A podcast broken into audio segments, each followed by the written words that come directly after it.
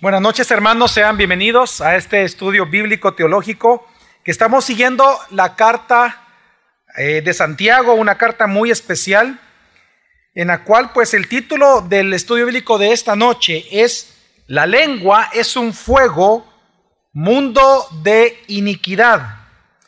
Cada vez que nosotros vayamos a estudiar cualquier versículo de la carta de Santiago, tenemos que considerar las características especiales que contiene esta carta. Una de ellas, recordemos que Santiago en primer lugar fue el medio hermano de Jesucristo, fue hijo de María y de José. Además de eso, además de que él conoció a Jesucristo, no solamente como familiar, sino que luego cuando se convirtió al Señor, también otra consideración importante en la carta es que lo que el libro de Proverbios es al Antiguo Testamento, el libro, eh, la carta de Santiago lo es al Nuevo Testamento. Es la carta que si vemos en paralelo al Proverbios, es la carta que más sabiduría práctica contiene del día de hoy, por lo tanto así fue escrita, así fue escrita por Santiago para ayudar a vivir sabiamente a los creyentes. La carta a Santiago también es importante considerar, hermanos, que fue dirigida a los judíos convertidos que se encontraban en la dispersión. Esto lo sabemos desde el versículo 1 y eso es importante siempre que vaya a leer usted Santiago porque no es lo mismo escribirle a unas personas que no tienen problemas abundantes, a personas que han sido sacados de sus casas, huyendo por sus vidas o que están en sufrimiento fuera de su hogar. Santiago les escribe precisamente a estas personas de la dispersión que fueron forzados a vivir lejos de la región de Palestina. Y ellos estaban viviendo circunstancias sociales importantes de sufrimiento. Santiago ya explicó que estaban, eh, por lo menos lo menciona y lo vamos a ver en las próximas semanas, que los ricos abusaban de ellos, se aprovechaban de ellos, como suele pasar, eh, los demandaban solamente para venganza o para sacar explotación de parte de ellos, explotarlos, y así diferentes pruebas que ellos vivían. El problema es que ante estas pruebas resulta que estos estaban siendo desaprobados. ¿Recuerda usted la primera carta de Pedro? Que dice la escritura que se espera que cada uno que sea aprobado salga aprobado. Esto lo dice la primera carta de Pedro. Si tomamos eso a la luz de Santiago, los cristianos que estaban en la dispersión, a los cuales él les escribió, no estaban saliendo aprobados del examen, estaban desaprobándolo. Y eso es lo que motiva a Santiago a escribirles. Lo que lo motiva a Santiago a escribirles es que ante las pruebas que ellos estaban viviendo, ellos comenzaron a abandonar la vida piadosa y se volvieron más mundanos. Comenzaron a decir, bueno, ya para qué vamos a orar? ¿Por qué vamos a leer tanto la escritura? Tenemos que vivir, tenemos derechos. No, vamos a seguir adelante. Bueno, ya probamos con Jesucristo y no fue bien mal, así que hoy probemos el mundo. Entonces, por esta razón, Santiago les escribe llamándolos en primer lugar al arrepentimiento de esa espiritualidad mundana y en segundo lugar les escribe para que aprendan a vivir bajo la sabiduría de Dios. Por eso es que en el capítulo 1 él comienza diciéndoles que se gocen en estas pruebas porque son una oportunidad para crecer en la fe si ellos piden sabiduría a Dios. Luego en el mismo capítulo sigue y, en segundo lugar les advierte, por tanto, que no caigan en el pecado de creer que Dios es culpable de las tentaciones que acompañan a las pruebas. Porque algo que predicamos y que enseña Santiago en el capítulo 1 es que cada vez que su fe esté siendo probada, cada vez, tentaciones van a aparecer. Tentaciones de dudar de Dios Tentaciones de dejar la piedad. Tentaciones de muchas cosas mientras está siendo probado. Entonces, Santiago dice, no vayan a acusar a Dios que Él está tentándolos a ustedes. O que Él es autor de maldad. Así que lo que demuestra es que todas las tentaciones que una persona sufre o que una persona tiene, todas las tentaciones que usted enfrentó este día, dice la escritura, que viene de nuestras propias concupiscencias, dice Santiago. Es decir, de nuestros propios deseos malos. En tercer lugar, él comienza entonces a desarrollar toda una serie de temas en donde él comienza a dar el mandato de que no hay que ser oidores de la palabra, sino que hacedores de la palabra. Entonces él comienza a exhortar, ya con esto, con esta premisa, comienza a hacer diferentes exhortaciones. En primer lugar, a que practiquen obras justas a favor de los más necesitados o como él llama ahí la verdadera religión. En segundo lugar, ya en el capítulo 2, él comienza a enseñar de que no hay que tener favoritismos dentro de las iglesias, de atender a algunos y desatender a otros, de eh, tener pleitesía con ciertas personas y burla hacia otros. Y número tres, les enseña que la fe sin obras es una fe muerta. Entonces, pero ahora, dentro de este contexto que le estoy mencionando, este día vamos a leer el capítulo 3 del versículo 1 al 12 en Santiago, porque lo que él va a demostrar es que una de las obras, porque una fe sin obras es muerta, una de las obras que el cristiano debe de hacer en medio del sufrimiento, de verdadero sufrimiento, de verdaderas pruebas de su fe, es no ocupar su lengua de manera destructiva. Porque una de las tentaciones que vamos a tener cada vez que somos probados, y aunque no estemos siendo probados, todos los días si algo somos tentados, es hablar mal de alguien o de algo. Una queja, una duda. Entonces Santiago ahora va a enseñarnos que una de las obras de fe del cristiano es precisamente ocupar la lengua de manera piadosa, lo que imparta gracia al oyente y no de manera destructiva. Por lo tanto, él va a enseñarnos que y exhorta al pueblo de Dios a que no enseñemos cosas que dividan a nuestros hermanos cristianos, o que no hablemos cosas para vengarnos, o que no hablemos mal de otras personas, ya sea por celos, por envidias, por difamación, o incluso para poner en contra de alguien que no está presente en ese momento, en esa reunión. Santiago va a ser fuerte ahora y él va a explicar que el hablar mal en cualquier sentido es pecado ante Dios.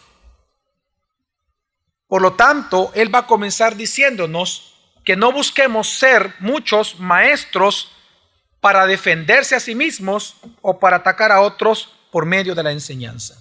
Así Santiago entonces, esta noche vamos a ver, nos va a mostrar que una de las obras más importantes que acompañan a la fe verdadera del cristiano son las palabras, es nuestro hablar, es una obra delante de los ojos de Dios corandeo.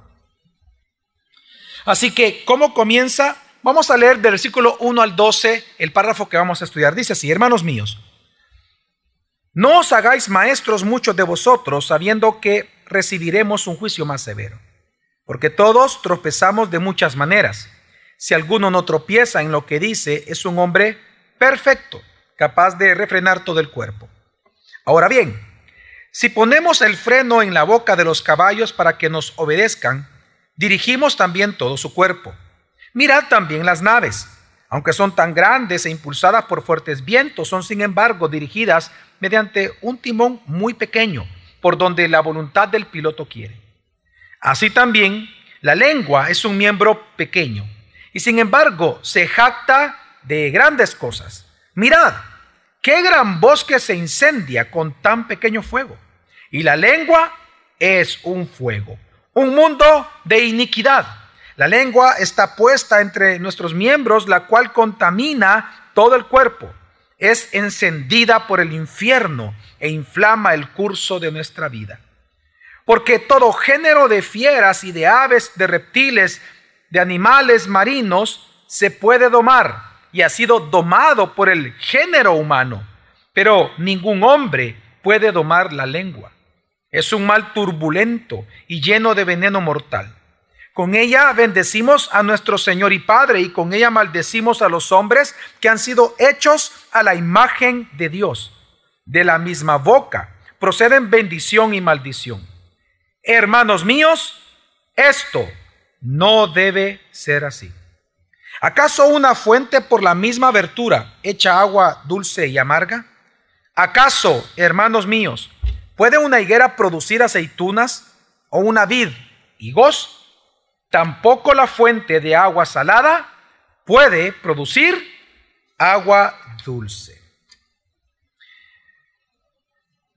Este texto para este sermón lo, he dividido en tres grandes partes. La primera, vamos a ver la exhortación de Santiago y la razón de la exhortación de que no se hagan maestros muchos de ustedes. La segunda parte, vamos a ver eh, la lengua como el poder que tiene la lengua para destruir. Y en tercer lugar, vamos a ver la redención de la lengua como es posible en la escritura.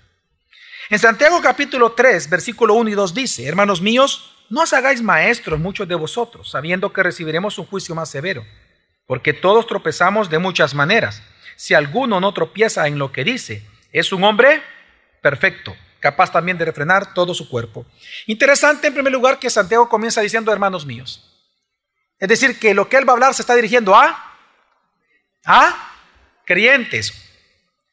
Y esto lo hace interesante e importante para nosotros hoy. Porque lo que vamos a, leer pareciera ser que son inconversos. Y él va a tener que recurrir a la naturaleza de un inconverso para hacer ver la clase de pecado que es hablar mal de alguien. Hablar mal en general incluso. Así que primero comienza diciendo, hermanos míos, y luego dice, no os hagáis que maestros muchos de vosotros. La palabra maestros es didáscalos. Esta palabra es, se refiere a alguien que instruye a otros mediante la impartición de habilidades o de conocimiento. En los evangelios nosotros vemos que a Jesús se le describe como maestro. Y también vemos que esto se convierte en un título que se estableció para los ministros del Nuevo Testamento. Por ejemplo, en Hechos 13, versículo 1, solo como un ejemplo dice, en la iglesia que estaba en Antioquía, había profetas y maestros. ¿Quiénes? Bernabé, Simón llamado Niguer, Lucio de Sirene, Manaén, que se había creado con Herodes el tetrarca, y Saulo. Nosotros sabemos por Efesios 4, en 1 Corintios también, de que a la que Dios da dones a la iglesia y parte de estos dones están los maestros. Por lo tanto, los maestros, como lo leemos aquí, se convierten en un título para los ministros de Dios. Entonces, los maestros realmente fueron muy importantes desde un inicio de la iglesia cristiana. Los maestros son parte de los dones que el Espíritu Santo otorga a la iglesia. Esto lo sabemos en 1 Corintios 12, Hechos 13, Romanos 12, Efesios 4, etc. Sabemos de que es parte de los dones que el Espíritu Santo otorga a la iglesia. En segundo lugar, el maestro tenía la tarea de exponer el Evangelio. Esa era, la, tarea del maestro, lo sabemos por 2 Timoteo capítulo 2 y también por 1 Corintios capítulo 12 y 14. Una función importante del maestro era principalmente, la función principal era enseñar el Evangelio. Ser maestro era de gran estima, se le equiparaba a lo que era el rabino para los judíos, era el maestro en las iglesias. Por lo tanto, era un, era un título y era una función de muy alta estima, lo cual también se podría haber convertido en una tentación para muchos de querer ser un maestro para aquellos que querían la atención pública o tener cierto control de ciertas personas. Porque era muy respetado los maestros por la, por la función que ellos tenían. Ahora, pero ¿por qué entonces Santiago dice que muchos no deberían de ser maestros? Bueno, él responde, sabiendo que recibiremos un juicio más severo. Muy hermoso es poder ver que Santiago escribe, hermanos míos, tercera persona, pero cuando viene a hablar de la razón por la cual muchos no debieran ser maestros, lo habla en qué? Lo, lo habla nosotros. Dice, él se incluye, sabiendo que recibiremos, él se incluye con ellos. Impresionante eso. Es decir, que él se va a identificar con todos que Él va a hacer un juicio justo. Él se va a incluir. Entonces dice, ¿cuál es la razón, hermanos, por la cual Él dice que no muchos, que no deberían de buscar ser maestros? Porque se va a recibir un juicio más severo. Santiago entonces afirma que el hablar, hermanos, y esto es de los puntos más importantes de esta noche, tenemos que entender este punto para entender todo lo que enseña Santiago.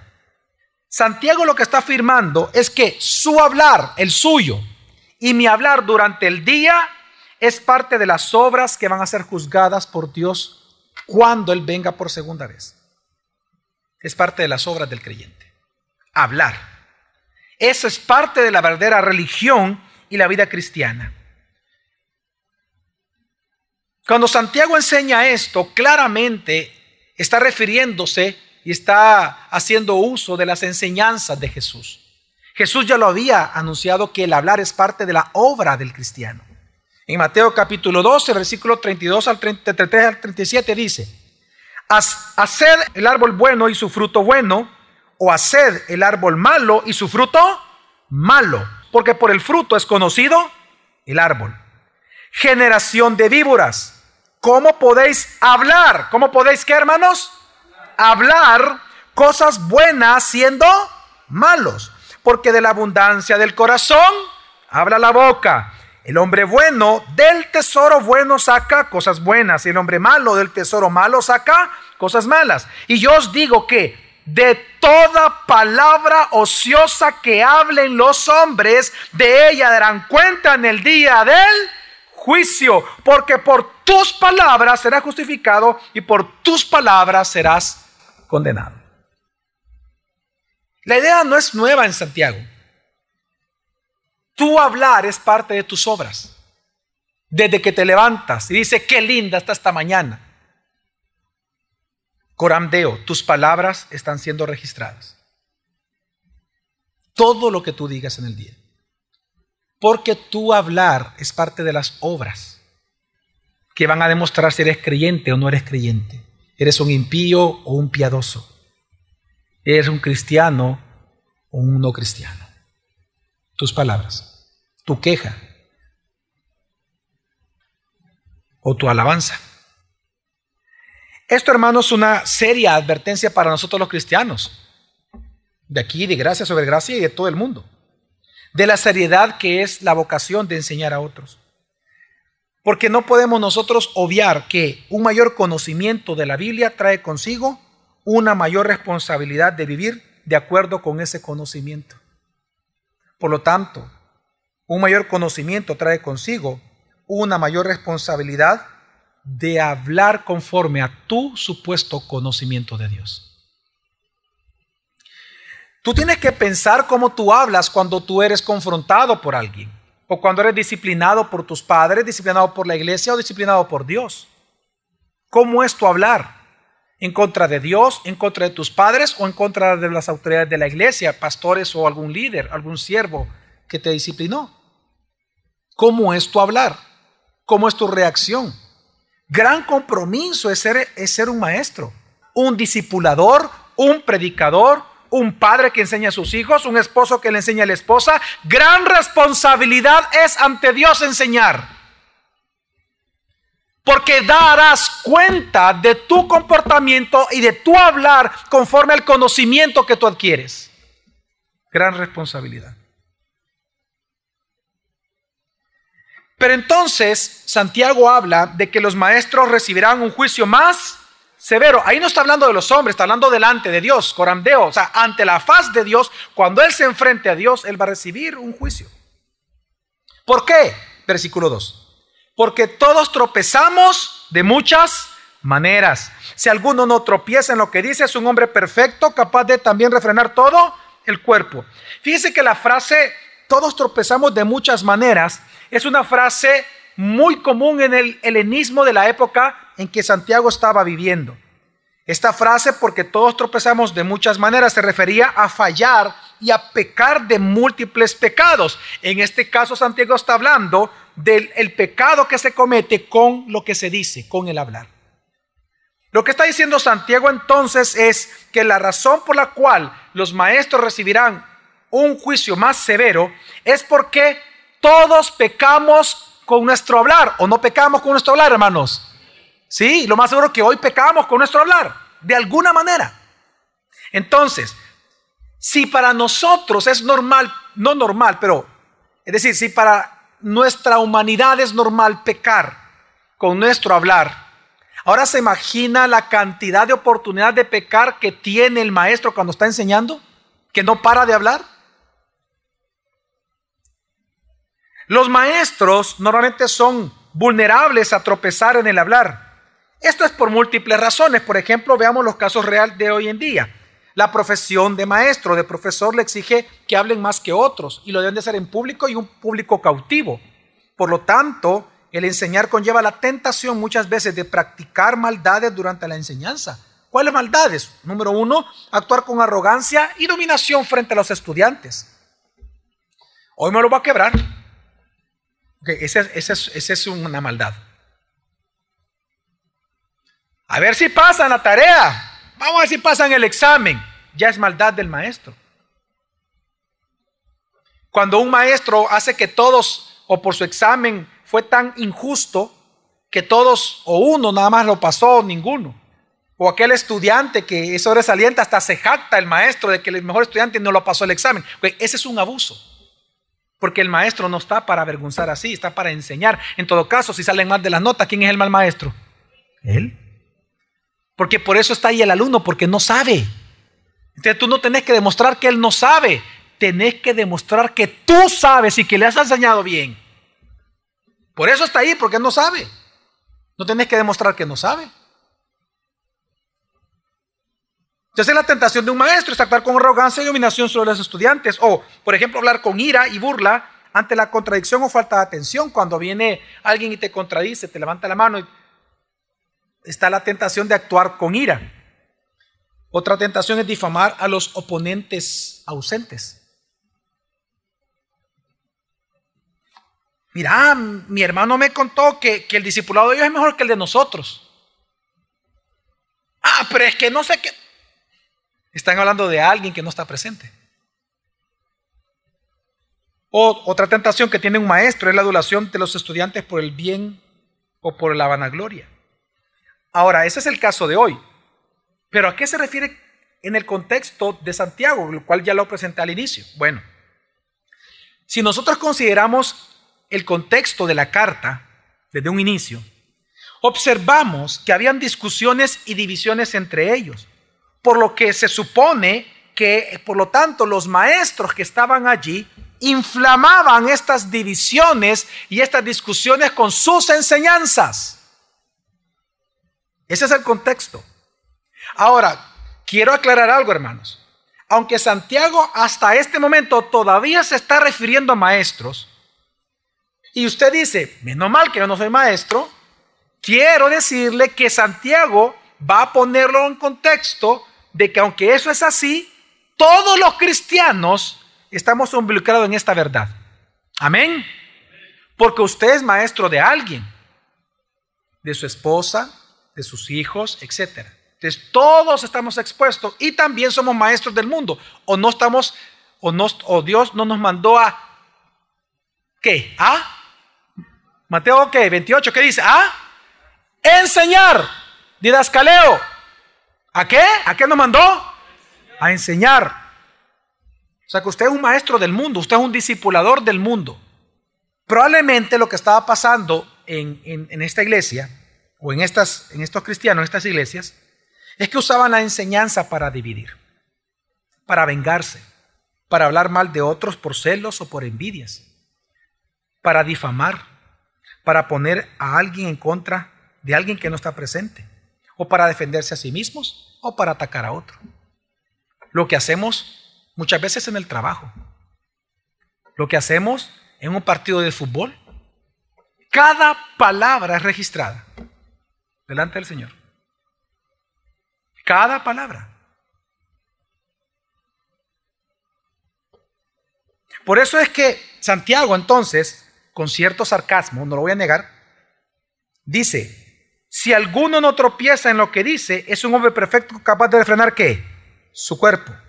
Ahora, leamos una vez más el versículo, dice, porque todos tropezamos de muchas maneras. Si alguno no tropieza en lo que dice, es un hombre perfecto, capaz también de refrenar todo el cuerpo. Esta frase es un poco extraña realmente. Si usted la lee, verá que surgen varias preguntas. La primera pregunta que surge es, ¿Qué es el hombre perfecto para Santiago? Porque una cosa es lo que usted entiende como perfecto y otra cosa es lo que Santiago está diciendo que es perfecto. Dos, ¿qué es la perfección entonces? Tres, el perfecto hablar, porque este vea el sentido del, del versículo. El perfecto hablar puede hacer a una persona perfecta. El perfecto hablar puede convertir a alguien en una persona perfecta solo por hablar bien. No sé, vamos a resolverlo. Pero Santiago lo que está diciendo es eso, aparentemente. Leamos despacio, dice, si alguno no que, no peca en lo que dice, es un hombre que, perfecto, capaz de refrenar su cuerpo. Entonces, por eso es la pregunta. Santiago está diciendo que primero viene el hablar perfecto para que luego venga a ser perfecto. ¿Por qué Santiago está tan extraño? Ok, y aquí viene algo bien importante, hermanos. Mire, recordemos que Santiago le estaba hablando a quiénes? A judíos. Y en su época, ¿cuál era el pensamiento filosófico predominante para el día a día, la vida diaria? Lo que se conoce como el helenismo. En el helenismo, o sea, para los griegos, el pensamiento que imperó en la mente de los romanos y de, bueno, de zona en ese entonces, para los griegos la perfección no era ser perfecto como lo es para nosotros hoy, sino que significaba ser genuino, maduro, completo, pero en el sentido de llegar a convertirse en lo que una persona debía llegar a convertirse. Cuando la persona llegaba a ser lo que debía de ser, decían, esta persona es que perfecta. Ahora bien, en el helenismo la perfección es interesante. Para entender esta frase y todo lo que va a enseñar Santiago, tenemos que entender esto. En el helenismo la perfección significaba ser genuino y maduro y completo, equilibrado, pero ¿en qué? En el ser. Por ejemplo, en el libro La migración de Abraham, de Filón, él afirma lo siguiente, que en la filosofía natural, el hombre se divide en tres partes. ¿En cuántas partes? Tres, ¿cuáles son? Dice, dice, lo, voy a citar, dice él. En tu boca, en tu corazón, manos. Ok, dice. Aquí estoy citando ya a Filón. Eh, Filón ha escrito esto. En tu boca, en tu corazón y en sus manos. Es decir, en tus palabras, tus intenciones y en tus acciones. Porque estas son las partes que componen el bien, del cual se compone naturalmente. Está hablando del hombre de modo que la falta de una porción, es decir, la falta de, unas tres, de estas tres cosas, no solo se hace que, que el todo sea incompleto, sino que lo destruye por completo. La palabra perfecto significa eso, completo. Entonces, tres partes, según el helenismo, tres partes son necesarias que estén en equilibrio para que el hombre sea completo o perfecto. Digan conmigo, su hablar, sus intenciones y sus acciones. Entonces, pero vea usted cómo era este pensamiento. Con esto creció, creció Jesús, creció eh, eh, Santiago, todos los apóstoles crecieron con esta enseñanza popular.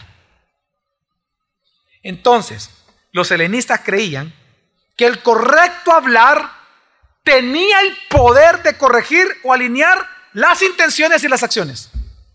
Con solo hablar correctamente, tú ya puedes alinear las intenciones, el corazón con las manos o las acciones. Y así entonces vendrías a ser un ser maduro. Yo podría citar a Filón en otras cartas que él tiene, en donde él enseña eso. Entonces, en ese concepto que le estoy hablando, así Santiago se está refiriendo al hombre perfecto en, en, este, en este versículo. Así trabaja la idea Santiago, bajo este concepto griego. Lo que está diciendo Santiago, él está refutando la idea helenística. En el, helenismo es esto. Como tú tienes tres partes, si, la, si una de estas tres está desequilibrada, con solo equilibrar una, las otras dos, ¿qué? en el pensamiento se van a equilibrar. Y por lo tanto, el bien mayor, lo dice Filón en otro texto, el don más grande de Dios para el hombre es su hablar, dice. Recordemos el concepto de logos, para ello es bien importante el hablar. Entonces, para ello es, si tú arreglas tu hablar, vas a llegar a ser un hombre que perfecto. Y ellos creían que sí era posible corregir el hablar. Pero entonces, ¿qué viene a hacer Santiago? Con sarcasmo, él viene a decir, si alguno no tropieza en lo que dice, ese es un hombre que perfecto, capaz de refrenar su cuerpo. Con esta frase, él se refiere Santiago a dos cosas. Y esto es lo que va a marcar todo lo que vamos a leer de corrido ahorita. Así se entiende ya todo el pasaje. Número uno, cuando él dice esta frase se refiere a dos cosas. Número uno, que el hombre redimido, el cristiano, el hombre maduro, manifiesta su madurez por medio de su hablar. La manera en que el ser humano, los demás, ven las intenciones en tu corazón o el tipo de corazón que tú tienes, de piedra o de carne, va a ser por tu forma de hablar. Es lo que está enseñando Santiago aquí, lo primero, con esta frase, que el hombre redimido, maduro, va a manifestar su madurez, su redención a través de su hablar. De lo que sus intenciones internas él posea, él va a hablar.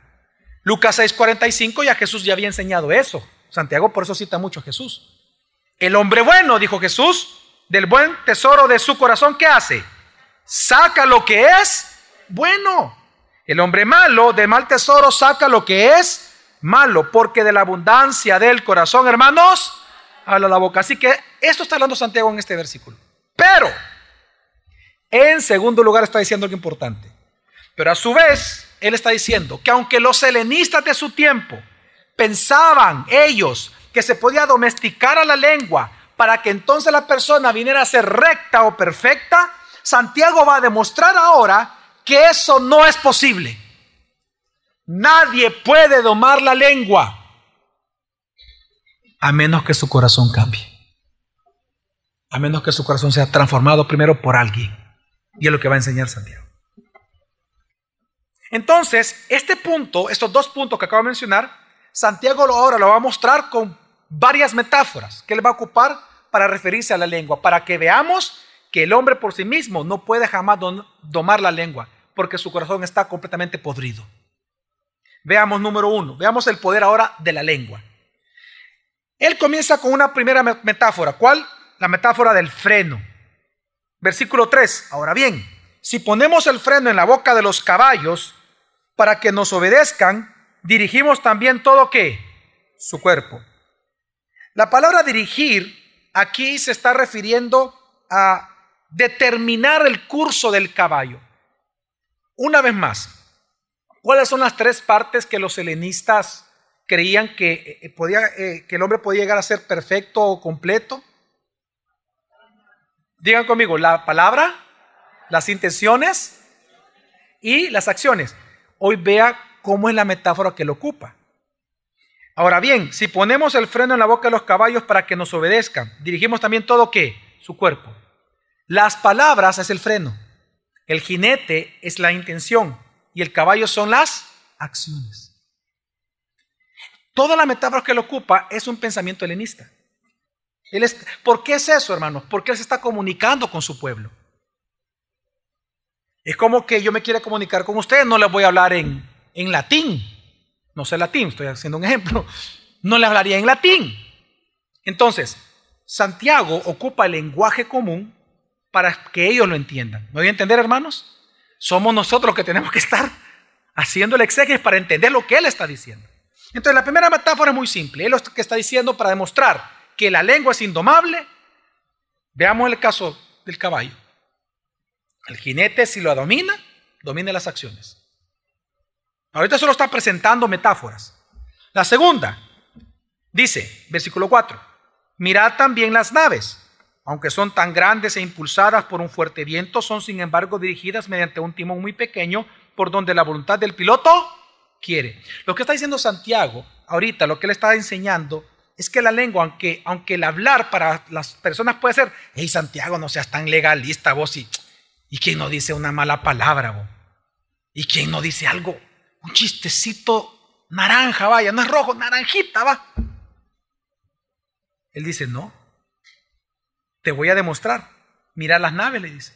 Mira cómo el viento choca contra ellas. Son tan grandes pero son impulsadas, empujadas por fuertes vientos. Sin embargo, son dirigidas mediante qué? Un timón, la lengua.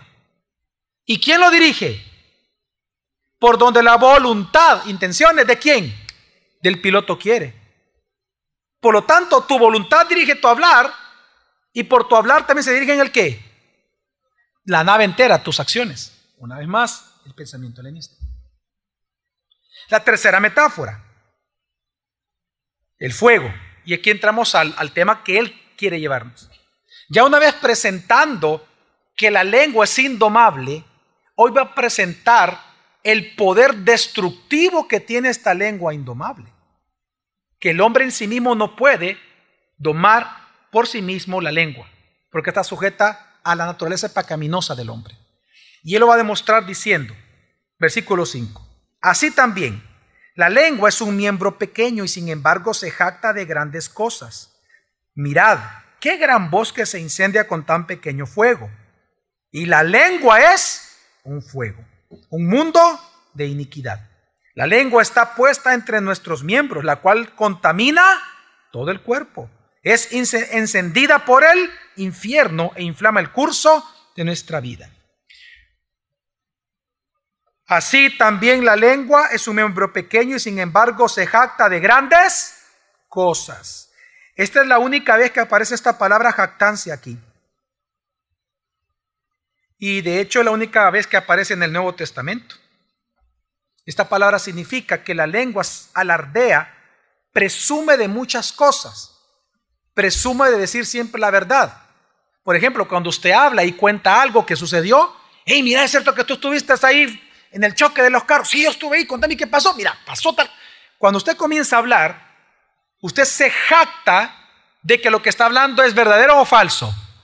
Verdadero. La lengua, lo que él dice, el hablar es tan jactancioso que todo lo que está diciendo una persona lo está diciendo como que es verdadero. Pero dice entonces Santiago, pero tiene el poder de destruir lo que todo.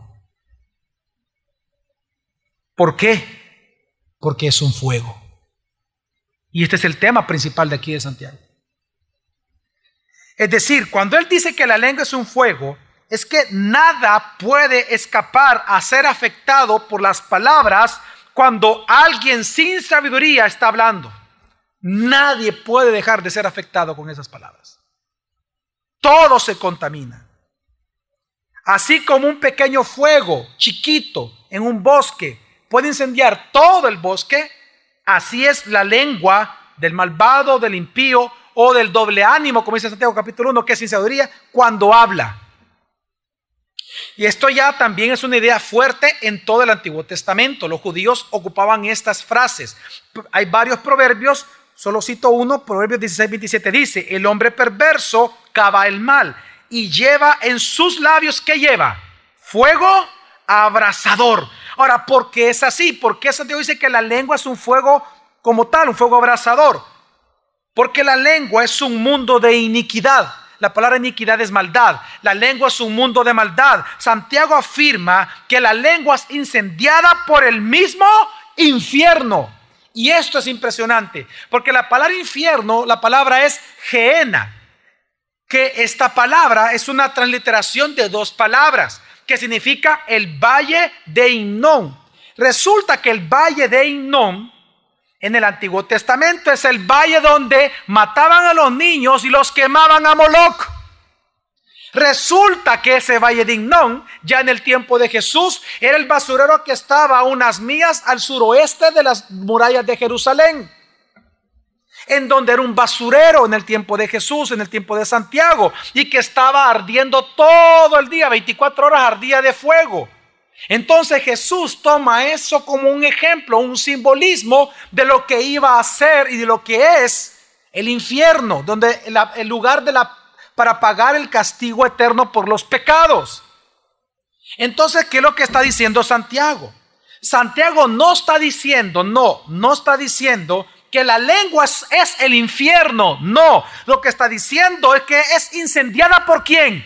Por el infierno. En otras palabras, el hablar de una persona sin sabiduría es una herramienta que los demonios ocupan para desparcir su maldad en todo el mundo. Los demonios van a ocupar el hablar del humano para esparcir sus mentiras al mundo. Por eso es que en el mismo contexto, en el, en, el, contexto que estamos hablando, la otra semana, si usted sigue leyendo, se va a dar cuenta que del, del 3 en adelante Santiago va a decir que la sabiduría de este mundo con la cual hablamos, vienen los pleitos y divisiones, es una sabiduría animal, terrenal y diabólica. Porque tú hablar natural, no sabio, natural. Es decir, no el que viene de la, de la sabiduría de la palabra de Dios, que ese es el fin al que nos quiere llevar Santiago al final de esto. Hablar con la palabra y hablar la palabra.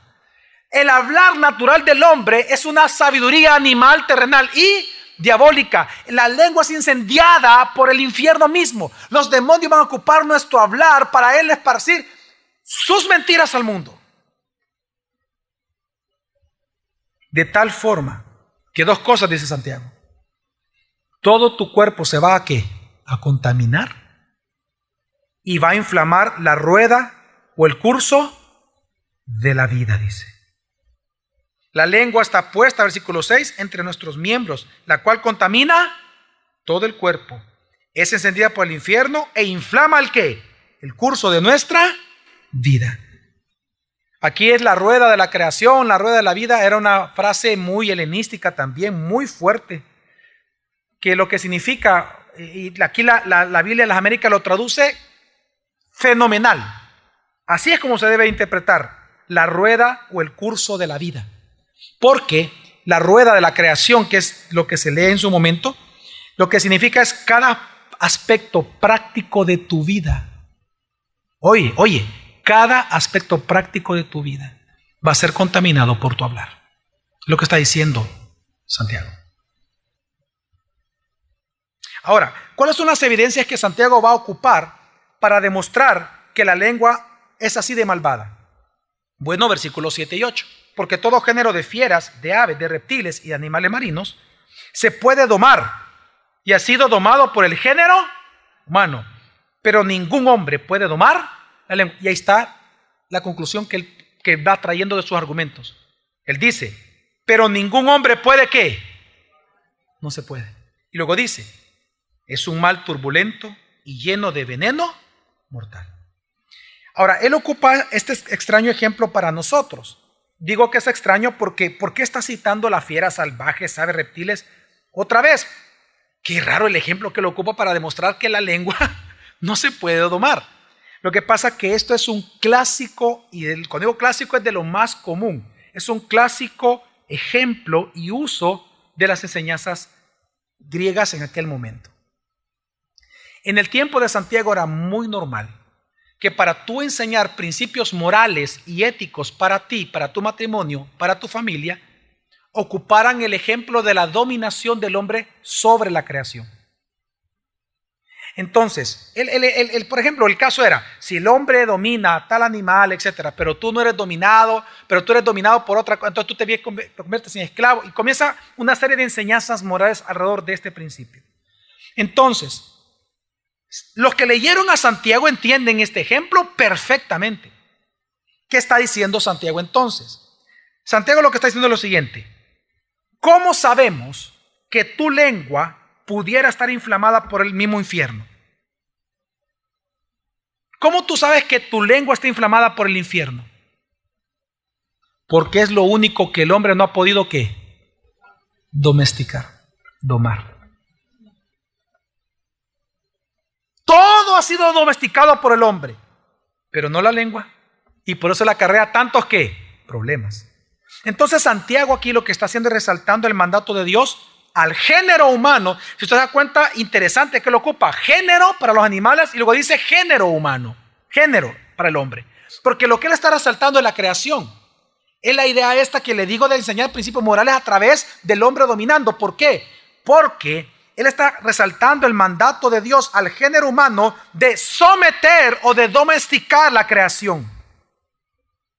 Pero entonces Santiago dice, miren, Dios te dio la tarea de gobernar y sojuzgar la tierra. Resulta que hemos dominado el mundo, pero no hemos dominado el qué?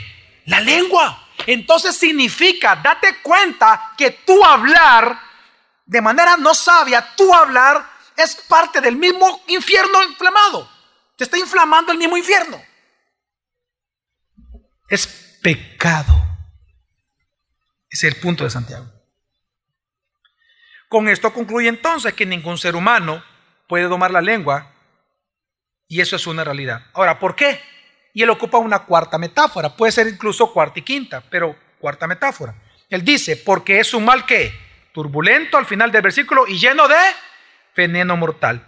La palabra mal turbulento es mal incontrolable. Y lo que él está hablando es que eh, la lengua, ya, incluso ya se va a la parte de afuera de la boca, dice que los labios están llenos de venenos que llevan a la muerte. ¿De qué está hablando entonces Santiago? Ya del pecado. Porque la paga del pecado es que muerte. Ya aquí Santiago ya no está hablando únicamente de que la lengua o el mal hablar es pecado, sino, perdón, que es, es malvado, sino que es pecado y que ese pecado te lleva a qué? A la muerte.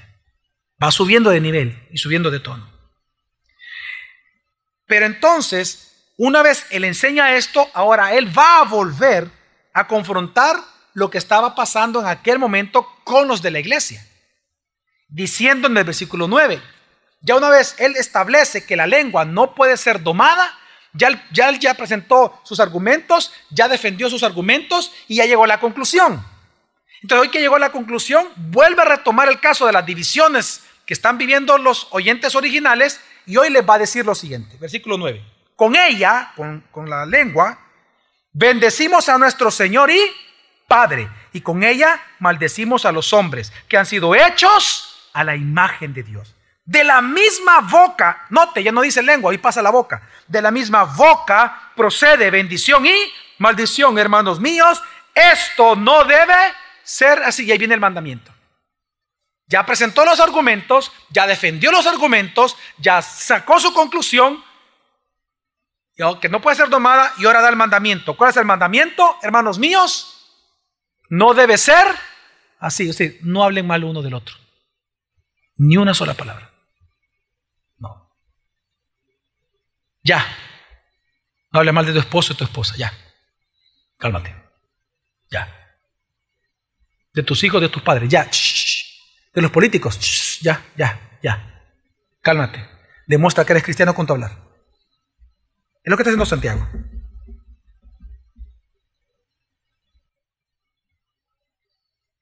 Por lo tanto, él comienza diciendo algo bien impresionante. Con ella bendecimos a nuestro Señor y Padre, y con ella maldecimos a los hombres. El uso más, ahorita viene el al clímax, el uso más alto de tu boca es para bendecir a tu Señor. ¿O no? ¿O usted me va a negar que es el mejor uso que le podemos dar a nuestra boca? Pero entonces el uso más bajo es maldecir a lo más especial que Dios creó, al hombre. El mejor uso que tú puedes hacer con tu boca es alabar a Dios como creador. El peor uso es maldecir a lo mejor de su creación, a los que fueron creados a imagen y semejanza de Dios. Ahora, es importante también aclarar que aquí maldecir no es lo mismo que para nosotros hoy. Maldecir para nosotros, ¿qué es? Decir mal. Para los griegos y para el tiempo de Jesús no era eso. Maldecir implicaba más que decir mal. O sea, sí implicaba eso, pero era, es decir, es más que un lenguaje abusivo. Era invocar a Dios, era una invocación a Dios para que Dios no bendijera a la persona y lo mandara al infierno. Era una invocación. Entonces, viene Jesús, por eso es que Él dice, vosotros, allá los discípulos que les dice, vosotros qué, no maldigáis. Es más, nos dice, bendecid a quienes que maldice. Sea tu esposo, sea tu esposa, sea tu hijo, sea tu, tu compadre, sea tu, vea lo que sea. No lo maldigas, bendícelo. Pídele a Dios Bendecir no es decir bien de alguien, no, es invocar a Dios para qué? Para que lo bendiga y lo mande al cielo, para que lo convierta. Entonces, Santiago, aquí vemos que él comienza entonces a contrastar el hablar bajo la sabiduría de Dios versus hablar bajo la sabiduría del mundo, la cual más adelante, lo vamos a ver el siguiente miércoles, la va a calificar a este tipo de hablar, sabiduría, como animal terrenal y diabólica. Y esto queda en mayor evidencia cuando Santiago cambia la palabra lengua por boca. Y eso es importante aquí. Ya no habla de la lengua, hoy viene a hablar de qué? De la boca. ¿Por qué? Porque esto nos hace recordar la enseñanza de Jesús. En Mateo 15, 11 dice, no es lo que entra en la boca lo que contamina al hombre, sino lo que sale de la boca, eso es lo que lo contamina al hombre. Lo que sale de la boca proviene del corazón y eso es lo que contamina al hombre, porque del corazón provienen malos pensamientos, homicidios, adulterios, fornicaciones, robos. Y lea lo siguiente que dice, falsos qué? Testimonio, lo que viene hablando ahorita Santiago. Y calumnias, ahí entra también. Estas cosas son las que contaminan al hombre, pero comer sin lavarse las manos no contamina al hombre. Santiago, por lo tanto, le está resaltando que el hombre no puede dominar la lengua porque este hablar tiene origen en su corazón. Y ese es todo ya el argumento y la conclusión de Santiago. Dice, hermanos míos, entiendan, la lengua no se puede domar porque la lengua obedece a la naturaleza del ser humano. Por lo tanto, para tú cambiar tu forma de hablar, tu corazón tiene que ser cambiado primero. No transformado. ¿Cómo? Cambia. Dios no, no transformó tu corazón. Él te dio uno nuevo. Entonces Santiago está diciendo, tú dices que hablas mal, porque yo he hablado con cristianos, o por lo menos personas que dicen ser cristianos y dicen, y todo el tiempo andan hablando malas palabras, etc. Y dicen, no, me pastor, es que así soy yo. Si soy pastor, no, me va. Mire que y Santiago dice, no, espérate, si tú hablas mal, tienes, tú eres el que tienes que entender que tienes que ver tu corazón. Ay, es que ¿por qué leer tanto la Biblia? ¿Y por qué tanto discipulado? Y hoy hasta consejería bíblica. Y hoy tenemos que leer un libro. Ya no puse el pastor libro de evangelismo. Y hoy nos vamos a poner de consejería. ¿Y qué quieren, pues? Ok, eso muestra tu corazón. Eso no, tú no estás hablando mal del, exponiendo el pecado del otro, tú estás exponiendo tu propio pecado. En evidencia estás poniendo tu propio corazón. Así que, para cambiar el hablar, ¿qué tiene que cambiar? El corazón. Por lo tanto, el mandamiento, hermanos, esto no debe ser así. Entonces la pregunta es, ¿cómo cambia el corazón? O sea, ¿se puede, o cómo cambiar el hablar? Y entonces viene a hablar ya para concluir la redención de la lengua. Dice, versículo 11 y 12, y concluimos. Dice, ¿acaso una fuente por la misma abertura echa agua dulce y amarga? ¿Acaso, hermanos míos, puede una higuera producir aceitunas? ¿O una vid higos? Tampoco la fuente de agua salada puede producir agua dulce. Ok, él hace dos preguntas que en ambas la respuesta cuál es? Lea la pregunta. ¿Cuál es la respuesta obvia para estas dos preguntas? No, no. ¿Acaso una fuente por su misma abertura puede sacar agua dulce y agua salada? No. Y la otra también es no. Entonces, ¿qué está haciendo Santiago? Estas preguntas que lógicamente su respuesta inmediata natural es no, es para luego referirse a la naturaleza del ser humano y nos lleva hasta el meollo del asunto. Y dice, tampoco la fuente de agua salada, es decir, del corazón inconverso, puede producir qué? Agua dulce o palabras dulces. En otras palabras, el hombre hablará según lo que sea su corazón. Ya en el capítulo 1, él nos enseñó que los de doble ánimo son aquellos que son faltos de sabiduría. Y por eso él dice, pídanse al Señor. Por lo tanto, aquí él está ocupando casi lo mismo diciendo, los de doble ánimo tienen un doble qué? Hablar. Y ahí él hace el match precisamente con el capítulo 1. Él está hablando de todo esto, que es un solo libro, una sola carta. Entonces, lo que él está diciendo aquí es que los de doble ánimo tienen una forma de hablar doble, hipócrita, pero no así los, los redimidos, porque se supone que los redimidos nosotros hablamos con la sabiduría de quién? de Dios. Entonces, claro, los de doble ánimo, doble hablar, capítulo 1.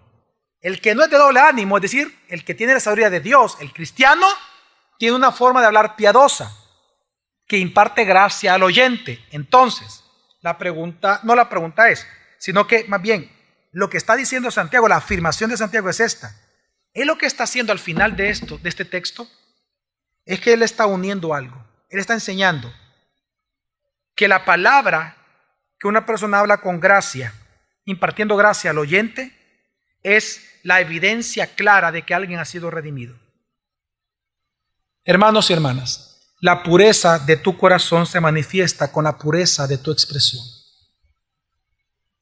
Sin tu expresión no hay pureza. Probablemente tu corazón no es puro. Examínate a ti mismo, dice, primera, dice Corintios, Pablo, si en verdad estáis en la fe. Hermanos y hermanas, parte de las obras que Dios una vez va a juzgar será nuestro hablar, hermano. Amén. Esto es parte de las obras humanas de los cristianos que Dios va a juzgar. El hablar con sabiduría no puede ser imitado, hermano. Eso sí no se puede imitar. No se puede fingir. O tus palabras muestran que tú eres redimido o muestran que tú no eres redimido. Mateo 12 dice, y yo os digo que de toda palabra ociosa que hablen los hombres, de ella darán cuenta en el día del juicio porque todas tus palabras, porque por tus palabras serás justificado y por tus palabras serás. Hermanos, si usted a través de este sermón Dios le ha, ha redarguido de alguna manera por medio su Espíritu Santo de que su hablar no procede conforme a una persona redimida, a un corazón redimido o a la sabiduría de Dios, porque usted vive quejándose, vive eh, maldiciendo, vive diciendo mal, hablando mal, difamando, poniendo en mal a alguien, eh, y usted, y si lo despidieron del trabajo, usted dice, no me despidieron, yo me fui. O sea, si usted lo que hace es mentir y hacer muchas cosas para que todo el mundo piense bien de usted y mal de los demás, arrepiéntase. Arrepiéntase de verdad. Si usted cometió pecado, diga, yo cometí pecado, yo fui.